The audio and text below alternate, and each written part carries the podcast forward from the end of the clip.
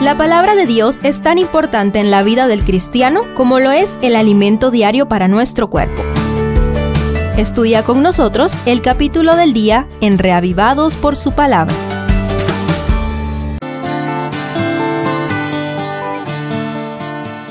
Hechos 5 continúa la emocionante trama de los hechos de los apóstoles.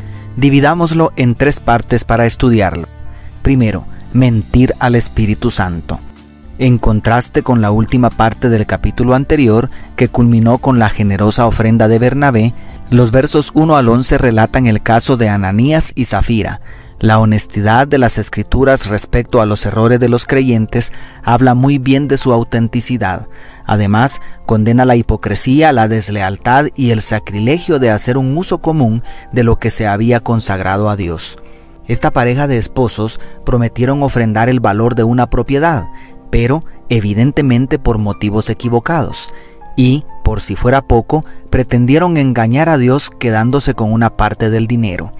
Este episodio también evidencia que el Espíritu Santo es una persona, uno con Dios el Padre, porque no se le puede mentir a una fuerza impersonal. Parece que siempre habrá miembros de la iglesia con el espíritu de Judas. Lo importante es que el temor de Dios se apodere de nosotros para preguntarnos, ¿cómo puedo evitar cometer el mismo error? Segundo, oponerse contra el Espíritu Santo. El texto parece indicar que no solo Pedro y Juan, sino los doce siguen siendo acosados por los sacerdotes, el Sanedrín y la guardia del templo. ¿Por qué? Uno, porque seguían enseñando de Jesús aún en el templo, según el verso 21. Dos, porque hacían milagros en el nombre de Jesús, según los versos 15 y 16. 3 porque el número de creyentes aumentaba exponencialmente según el verso 14, y 4, especialmente por proclamar que Jesús había resucitado, porque los sumos sacerdotes del momento eran saduceos y no creían en la resurrección de los muertos, como vemos en el verso 17.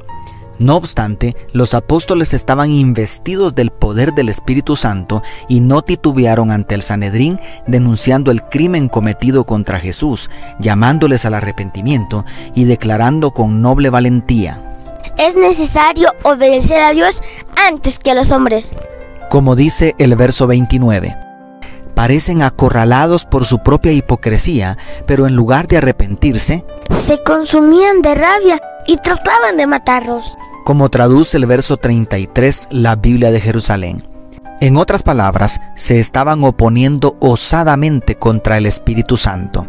Tratándose de los máximos líderes religiosos del pueblo de Israel, ¿cuáles son los riesgos para nosotros de oponernos contra el Espíritu? Dios nos libre. Y tercero, abrir la puerta al Espíritu Santo. La última escena es impresionante.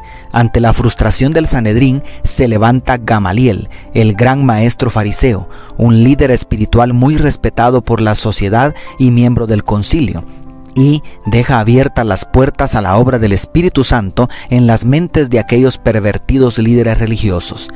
La parte medular de su discurso fue, Y ahora os digo, apartaos de estos hombres y dejadlos, porque si este consejo o esta obra es de los hombres, se desvanecerá, pero si es de Dios, no la podréis destruir. No seáis tal vez hallados luchando contra Dios. En los versos 38 y 39. Sin embargo, los embravecidos sacerdotes ordenaron azotar y amenazar a los apóstoles antes de dejarlos en libertad, según el verso 40.